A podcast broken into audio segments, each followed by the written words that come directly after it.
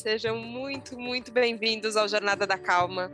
Eu sou Helena Galante, companheira de jornada de vocês, e hoje tenho o prazer de receber Patanga Cordeiro aqui com a gente. Patanga, seja muito bem-vindo. Muito obrigado. É um privilégio também estar ter a oportunidade de conversar com as pessoas e poder contar um pouquinho sobre mim, sobre as coisas que eu sinto, que eu mesmo ganhei, né? E eu posso compartilhar. Isso é muito bom de poder compartilhar. E eu vou dizer que hoje eu fiquei muito feliz que a nossa gravação ia acontecer nesse momento, porque eu estava numa sensação, e isso acontece muitas vezes em dias de gravação de Jornada da Calma, quando as coisas do mundo se sobrepõem e de repente você tem um milhão de afazeres e todas as coisas que você tem que dar conta e parece que esse tempo de respirar fundo não existe é, e eu fiquei com essa é, sensação de ler o seu texto que você escreveu para Tal Felicidade é, já faz um tempo lá na Vejinha, a gente vai conversar mais sobre ele, sobre o quanto a gente acreditar que a meditação é possível e que ela é possível nesse contexto que eu estava aqui hoje estou ainda hoje nesse dia complicado, difícil, cheio de coisas, não só no contexto idealizado que a gente é, imagina, que a gente já vai ter dado check em todas as coisas, então agora eu posso parar e meditar um pouquinho. Foi um pouco assim também que você chegou na meditação, não foi? No, no meio do turbilhão? Pois é, assim, quando eu comecei mesmo a meditar, né, podia dizer que a minha vida era pacata, mas assim, tinha um monte de coisas para fazer, só que eram coisas que assim era faculdade, isso, aquilo, né, família, tal, só que eu não sentia satisfação, sabe? Eu sentia só que estava correndo atrás do rabo ou alguma coisa assim, ou o hamster na na rodinha, né? Então você fazia as coisas e daí às vezes até tá o checklist que você falou, né? Você até sente assim, ah, não sei que lá, vestibular, tal, não sei que lá, tal, não sei que lá, tal. Mas aí você está vendo que você não chega em lugar nenhum. né? E daí, de repente, acontece coisas que mudam, né? Aí, mas, enfim, é, às vezes é que nem a corrida, sabe? Você está dando voltas no mesmo lugar e você termina no mesmo lugar que você começou, mas você ficou diferente. É quase o inverso, assim, né? Você correr e conquistar coisas, mas quando você vai ver, você é a mesma coisa de antes, assim, né?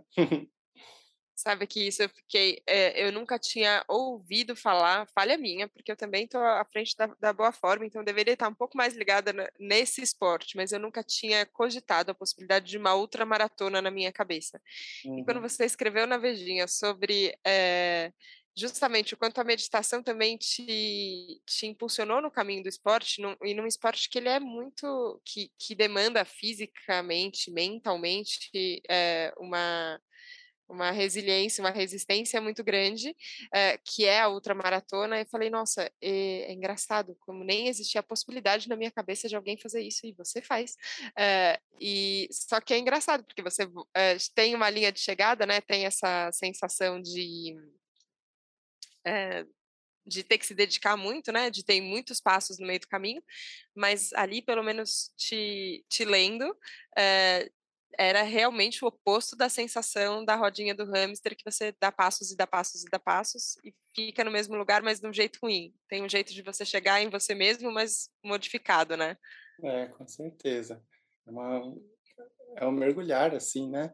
E acho que é uma oportunidade que a gente tem. Quando você se dá tempo para alguma coisa, quer dizer, você está priorizando aquilo, né? Então, pode ser a meditação, pode ser a corrida, pode ser outras coisas, né? Então, de manhã cedinho, eu costumo fazer a minha meditação. E é um tempo que eu dou para aquilo. Por quê? Porque é uma coisa importante para mim.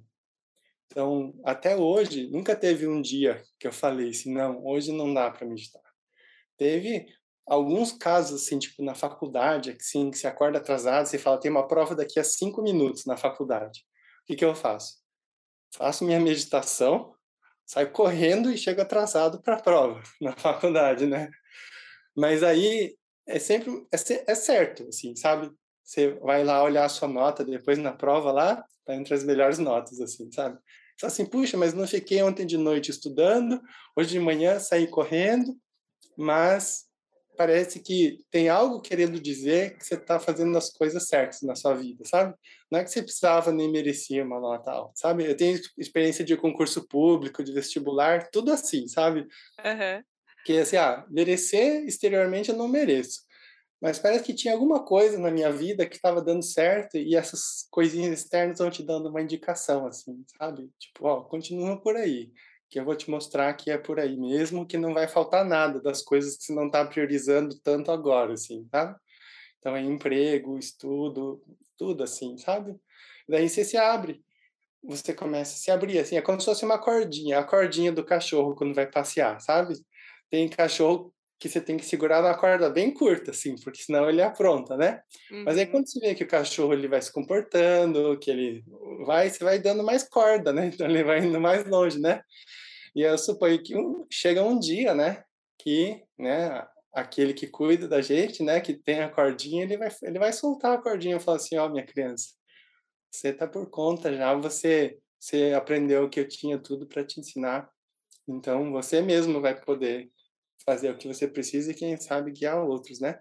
Vai levar um tempo ainda, né? Quem sabe algumas vidas, mas a gente se sente que você tem um lugar para chegar, né? Então a satisfação está aí. Agora você citou uma palavra que é uma palavra que eu tenho muito flertado com ela, assim. Você falou de prioridade que, que é a nossa prioridade, né? Você deu o exemplo da prova e é maravilhoso, ok, eu medito, eu saio correndo para a prova, eu chego atrasado na prova, mas pelo menos eu meditei e aí também o resultado dessa prova pode ser diferente. É, e eu fico pensando como a gente estabelece uma prioridade de um, de um jeito que a gente leva em consideração a nossa vida, assim, sabe? Porque é, às vezes eu fico pensando que a gente tem uma, uma cabeça meio analítica demais, né? que, que fica tentando controlar todas as coisas, fazer uma planilha do que, que, do que, que eu preciso considerar para estabelecer a minha prioridade. E tem horas que eu acho que a nossa prioridade ela deveria vir só mais do nosso coração. Se a gente conseguisse se conectar mais com, tá bom, eu estou vivo aqui, eu existo, eu existo junto com todo mundo, junto com todas as coisas que estão acontecendo.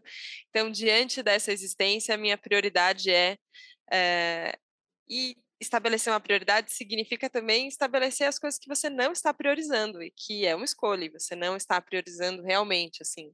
É, e eu, da minha parte, às vezes sinto um apego nessas coisinhas que eu estou deixando de lado, ainda que tenha tudo me indicando que eu deveria focar numa coisa, sabe? Mas eu fico, ai, mas essa outra coisinha aqui, poxa vida, vou deixar ela tadinha, abandonada, como assim? Como é que é para você esse é, esse processo, se é que é um processo, ou se hoje já é, já é mais rápido e mais fluido, natural, de entender qual é a prioridade de cada momento, assim, sabe? É, do que, que tem que ser feito em cada momento. Uhum. É, para cada pessoa é diferente, porque cada um tem uma missão, tem uma tendência, e o próprio momento é diferente. Então, o que você precisa fazer é ouvir o seu coração, sabe? Como se a nossa alma estivesse morando dentro do coração, ela habita lá, assim. E é por ela que a gente vive. Ela está tendo uma experiência aqui, ela tem qualidades, ela tem um certo tipo de luminosidade particular dela, assim, que ela veio para manifestar no mundo. E ela faz isso através do nosso coração, né? Nosso coração puro, né? E quanto mais a gente se permitir ouvir o coração, mais claro ficam quais são as prioridades de verdade e ao mesmo tempo você ganhar força para fazer aquilo que você precisa, porque aquilo vem de, realmente de dentro de você. E ainda assim é um processo, porque nem tudo da nossa alma, né, na verdade uma fração mínima transparece na nossa vida, né? Então, ao mesmo tempo, a gente precisa ter um pouquinho de disciplina, um pouquinho de abertura, um pouquinho de entrega para permitir que essas coisas vão chegando na nossa vida. E cada passo que a gente dá nesse sentido deixa a gente mais forte e abre para coisas maiores, assim, sabe? Então é como se até os desafios vão ficando maiores. Parece que os desafios que a gente tem hoje, assim, ah, não, eu vou passar por isso e daí acabou. Não, vai vir maiores, assim, porque você vai se tornando alguém maior e mais capaz de lidar com as coisas, de transcender as coisas. E, e, e aí tem a parte simples, né? Que é fazer outras coisas que ajudam você a ter disciplina, ter força de vontade. É o esporte, é a leitura, é o serviço, sabe? Qualquer coisa que você faça, assim, com uma, uma dedicação sincera e com motivo sincero, vai fortalecer você.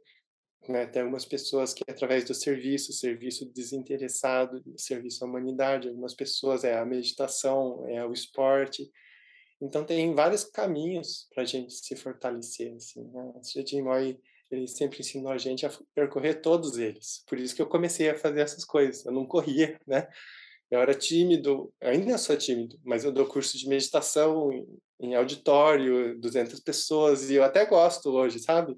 Eu, eu larguei para trás, assim, aquele eu tímido, que era uma, é uma falsa modéstia. Às vezes eu penso, né? É uma falsa modéstia, a timidez, assim, né? Uhum. E daí o nervosismo também vem e vai, mas uma hora você também, né? perde, perde assim, e daí quando você vai ver se tá por você se abrir para aquilo, você tem se transformado muito. E não foi que você escolheu aquela coisa e falou, eu vou transformar isso porque é a minha prioridade agora. É não, apareceu uma coisa grande e você se entregou. E daí no caminho, as coisas que você precisava para realizar aquilo foram acontecendo dentro de você, né? Então é uma coisa muito bonita. Tem um aforismo que eu gosto muito, que eu memorizei também, é Shishimoy. Quando eu faço o que eu posso, o meu amado supremo faz por mim o que eu não posso. Então, uma coisa que a uhum. gente vê quase que diariamente, às vezes em umas coisinhas pequenas, e aí uma vez por ano ou alguma coisa assim vai ser uma coisa gigante assim que muda a sua vida, sabe? Uhum. Mas você vê que está sempre ali, tem algo ajudando a gente também. Achei muito bonito isso de que você falou que às vezes a vida quase que atropela a gente, né? E coloca e coloca a prioridade bem nítida na sua frente, né? E de repente é daquilo que você tem que cuidar e aí você se abre para aquilo.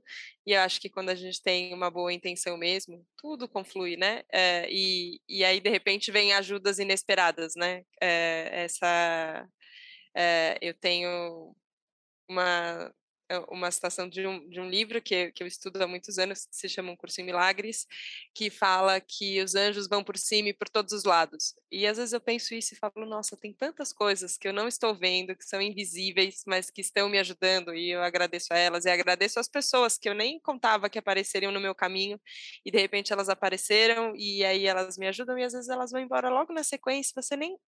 É, e às vezes a gente é a pessoa que ajuda a outra, outros, né? Assim, uhum. da mesma forma que a gente é ajudado, a gente ajuda.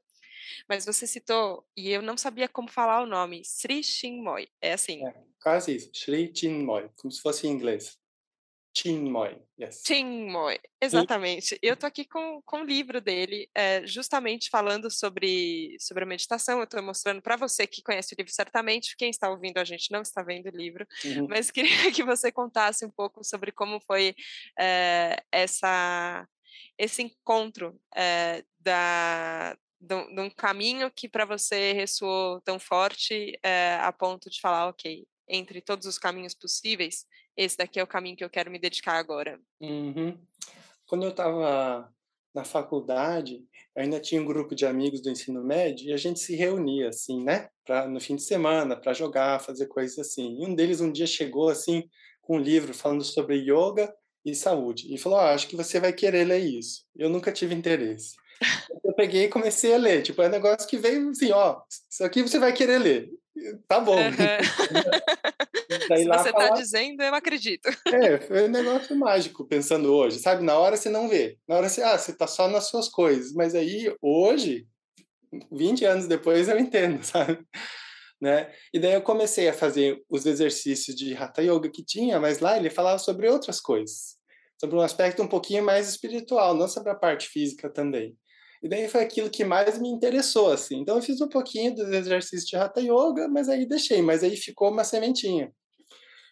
Um dia eu estava na faculdade e eu vi um cartaz assim, em papel amarelo, feito fotocópia, assim, né? Na época tinha muito na faculdade, assim. E é, meditação, curso gratuito, né? É, estudante, né? Gratuito, então. tá ótimo fala tudo, assim, né? E, e, eu nunca tinha interesse na meditação mesmo, mas eu olhei e senti, tá aí, acho que eu tenho que ir lá. Eu fui no dia e daí eu lembro de duas coisas, né? Uma era do rapaz que estava dando curso, que se tornou bem meu amigo, assim, ele, ele é da Áustria, mas ele estava passando umas semanas aqui para dar os cursos, né? E outra coisa era a foto do Shri Moy, é uma foto preto e branco dele em estado de meditação, assim, e desse meu colega, de Pavadia, né? Eu via que ele tinha um sorriso, ele tinha alguma satisfação dentro dele que eu não via nas pessoas ao meu redor. E eu falei, ah, eu, eu quero aquilo que ele tem. Assim, era algo que eu não não não estava vendo nas pessoas ao meu redor, e tinha algo nele, né. Tinha uma pureza, uma simplicidade, uma espontaneidade nele, assim, sabe. E já com a foto foi diferente, foi uma coisa mais forte, mais profunda, assim. Parecia que a foto olhava para mim como se fosse uma pessoa, sabe, como se estivesse vivo, assim, né. Claro que você vê a foto, mas tem ali o ser, assim, ele tem algo, Sim. a consciência, né, a consciência está ali e está te olhando, assim.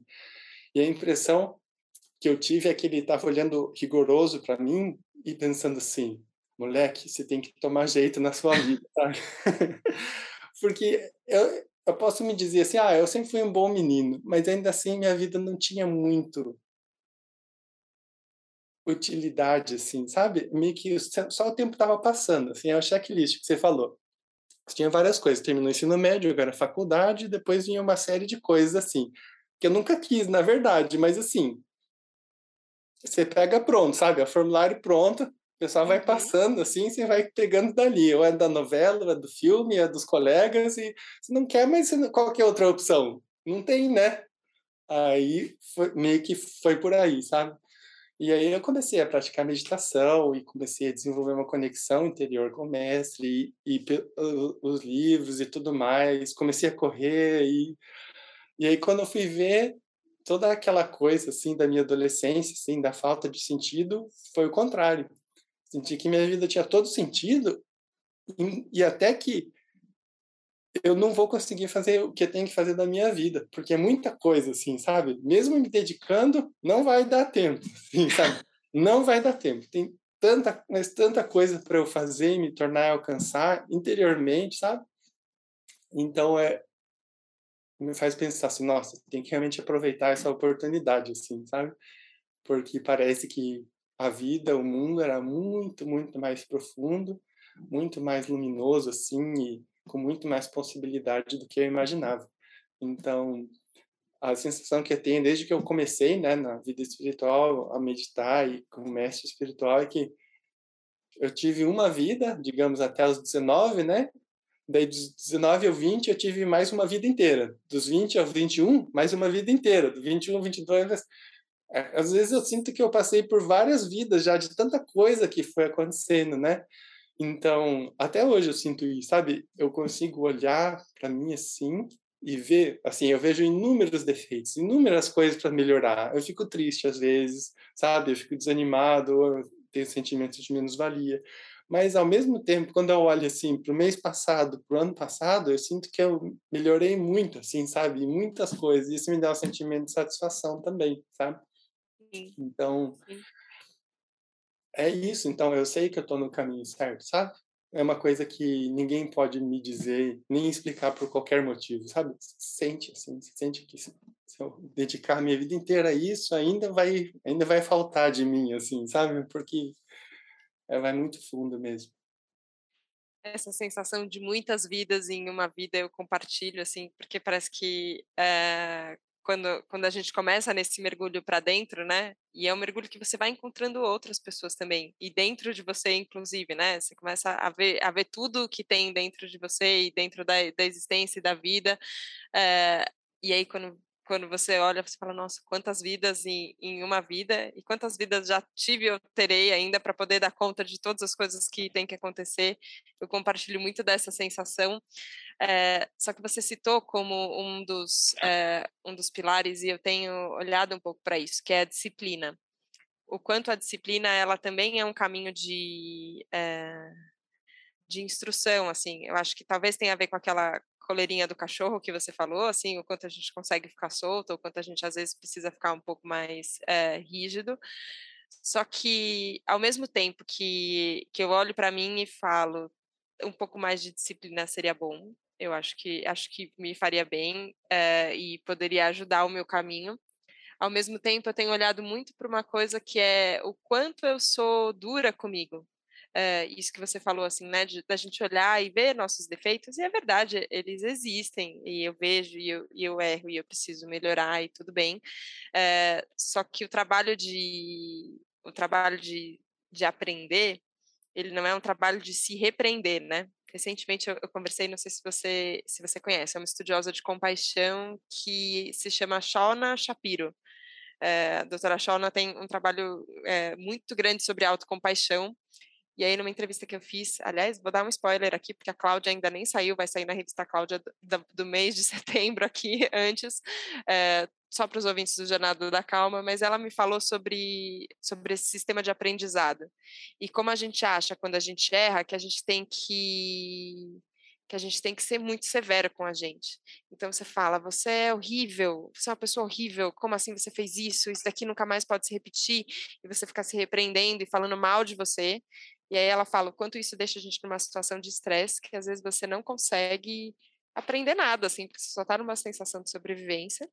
E o quanto a compaixão e a autocompaixão às vezes coloca a gente em outro lugar, que é, ok, aconteceu isso, e como a gente pode aprender, acolher tudo que a gente está sentindo e aprender. É, e eu não sei se existe essa, essa contradição que na minha cabeça tem entre a disciplina e a autocompaixão, mas às vezes eu enxergo como se uma coisa fosse oposta à outra. Mas eu queria tentar entender como é a sua lida com a disciplina. Como, como é que você olha para ela, é, que seja para treinar, né? Eu fico pensando isso assim, quanto, quanto treino envolve, né? Para correr uma maratona, para correr uma outra maratona, enfim. É, como como olhar para a disciplina com olhos compassivos também? Acho que talvez seja isso que eu fico buscando. Uhum. É, tem duas partes, tem a parte interna e a parte mais externa, né? A parte interna acho que é mais importante, que se você conseguir acessar algo dentro de você, essa coisa vai te trazer disciplina, vai te trazer força, luminosidade, e aí você vai se descobrir mais disciplinada e outras coisas que você precisa. Talvez não seja disciplina a coisa que você esteja precisando agora. Talvez seja, não conheço você, né? Uhum. Conhecer, a gente pode errar de uma maneira incrível com as pessoas que a gente conhece, né? Então, você conseguindo trazer de dentro, sabe, através de alguma coisa da sua vida espiritual, da sua vida de serviço, seja oração, meditação, dedicação, aí ela vai te mostrando qual que é o próximo passo e ao mesmo tempo te dá força assim. Então quando você vai ver, você está mais disciplinado, até porque você entende melhor as prioridades, aí fica mais fácil, né? Você ser disciplinado, né? E outra parte é a parte externa, que a nossa mente ela é uma máquina, né? É, às vezes a gente pensa que a gente é a nossa mente, mas não é, é uma máquina. Se vai dormir, ela fica devolvendo coisas que passaram no seu dia, às vezes, sabe? ou então ela tem hábitos, quer ver isso, abrir e-mail, abrir o celular, você não precisa de nada daquilo agora, mas ela fica no hábito, é, é, é o jeito dela. Aí você precisa falar, não, peraí, calma aí. E esse não funciona, tipo treinar o cachorro, sabe? Isso não, sabe? Estragar tal coisa, não. Porque ele não fica feliz estragando tal coisa também, sabe? Ele fica feliz quando ele está contido, quando ele está feliz, quando ele está com você, né? Então, Aí, aí é uma coisa de cada um. Você tem que ir sentindo assim, né? Tem esses métodos que você falou, da autocompaixão, tal, a parte externa, realmente você tem que ir medindo. Mas se você conseguir mergulhar mais fundo, você vai receber força do interior, sabe? A meditação, a oração, o canto, tantas coisas assim, sabe? Tantas práticas assim. Então, aí fica mais fácil, né? Nesse, eh, recentemente, o presidente Gorbachev faleceu, né? foi dia 30, né? E você vê o tanto de coisas que ele fez, pelas quais ele passou na vida dele, assim, sabe? O presidente da Rússia. Mas ele fez, por quê? Porque ele sabia por que ele estava fazendo, né? E ele sabe o que ele fez pelo mundo. Então, por mais que dif difícil que fosse, ele conseguia a força para fazer tudo, né? Então.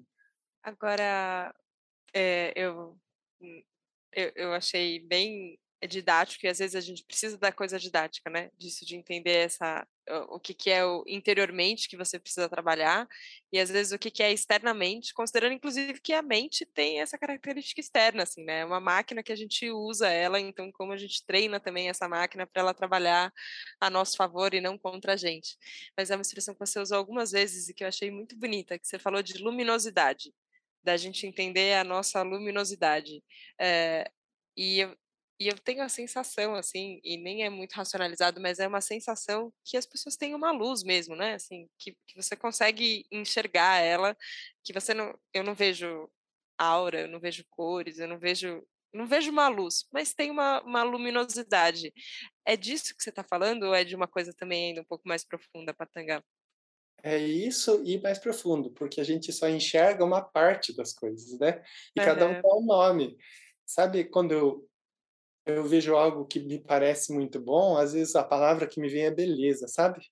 Quando eu vejo algo e falo isso é muito bonito, sabe? A palavra beleza. Uhum ressoa em mim, sabe? Então, talvez quando eu vejo a luminosidade nas coisas, eu vejo beleza. Não é só beleza física externa, essa é muito superficial, assim, né? Pode ser uma pessoa que não seja bonita, mas nos olhos dela você vê uma beleza. No semblante dela tem uma beleza, mesmo que as feições não sejam bonitas, entende? Então, cada um tem um jeito peculiar de ver essas coisas, né? Cada um tem a, a forma de enxergar né, a beleza do mundo, assim, né? enxergar o, quão, o quanto o mundo é maravilhoso. É uma forma, é uma forma de você dizer que está vendo o divino, né? Está vendo Deus. Cada um tem uma forma, né? De se referir a Deus. Né? Tim ele sempre usava o supremo, né? Ele sentia que é algo que está no alto e, e, continua subindo, assim, sabe? Ele é sempre transcendente, né? Ele gostava mais de usar a palavra supremo do que Deus, ele fala, né? ele mesmo menciona, por exemplo, o Buda, ele nunca falou em Deus. Ele falava em luz e verdade, né? Luz e verdade. Para você, para quem pensa assim, então a verdade, a luz é Deus, assim, né? Então, é, tem um mestre do século XIX chamado Sri Ramakrishna, ele usa uma analogia, ele fala assim que a mãe, quando ela tem vários filhos, ela tem a batata e ela faz batata frita para o adolescente, mas para o filho que é bem pequeno, ela faz purê de batata, porque é o que ele vai conseguir digerir. É a mesma coisa. Só que a apresentação é diferente, de acordo com o paladar, de acordo com a capacidade de cada um. Sim, sim. E é engraçado, né? Porque a hora que você usou como sinônimo beleza, é, eu acho que isso isso está expresso de tantas formas que a gente consegue falar de luminosidade, de beleza na voz, né? É, e eu fico pensando nisso aqui no Jornada da Calma, que as pessoas só escutam a nossa voz. O que a gente entrega é só, é só a voz. É, mas junto com ela vai a sensação, junto com ela vai a intenção, junto com ela vai uma luz, vai é, vai uma beleza, vai uma insegurança, vai o que a gente tem que aprender ainda também, vai tudo junto. A gente entrega sempre o pacote completo para todo mundo. É, e isso não isso não significa que a gente não tenha coisas, né, para continuar. E eu acho que essa ideia do, do Supremo e da, da expansão é boa para a gente também, né? A gente também está nesse movimento de, de ascensão e como a gente pode é, sempre trabalhar essas virtudes na gente, né? E como, como é bonito esse processo. É, mas isso não significa que a gente não possa compartilhar, né? Com todas as pessoas, tudo que, tudo que a gente já aprendeu. Então eu queria te agradecer muito, Patanga, por você não ter acreditado na ideia de que você era tímido, que você não deveria falar ou deveria não se esconder do mundo e estar tá aqui é, compartilhando com tantas pessoas tudo que você já aprendeu e também aqui com os ouvintes do Jornada e comigo pessoalmente. Te agradeço muito. Obrigada. Então, muito obrigado a você e a todo mundo que ajuda pela oportunidade, todo mundo que está ouvindo, por se dar um tempo, né, para a gente fazer algo diferente, né, algo fora do nosso na nossa checklist, assim, né? E é uma, uma honra poder receber uns minutinhos para poder compartilhar algo que eu ganhei, na verdade, né? Nem sei se eu mereço, mas eu ganhei e está comigo, assim, eu gosto de compartilhar. Obrigada. Obrigada, Patanga, pela confiança, pela abertura e obrigada a você que nos acompanhou hoje aqui no Jornada da Calma. Espero que tenha sido uma portinha se abrindo fora do checklist uma corrida que pode ser diferente da que não sai do lugar, mas que leva a gente talvez para mais alto, para mais perto de quem a gente é mesmo lá dentro. Obrigada, obrigada pela confiança e até a próxima segunda, no próximo Jornada da Calma. Um beijo, tchau. tchau.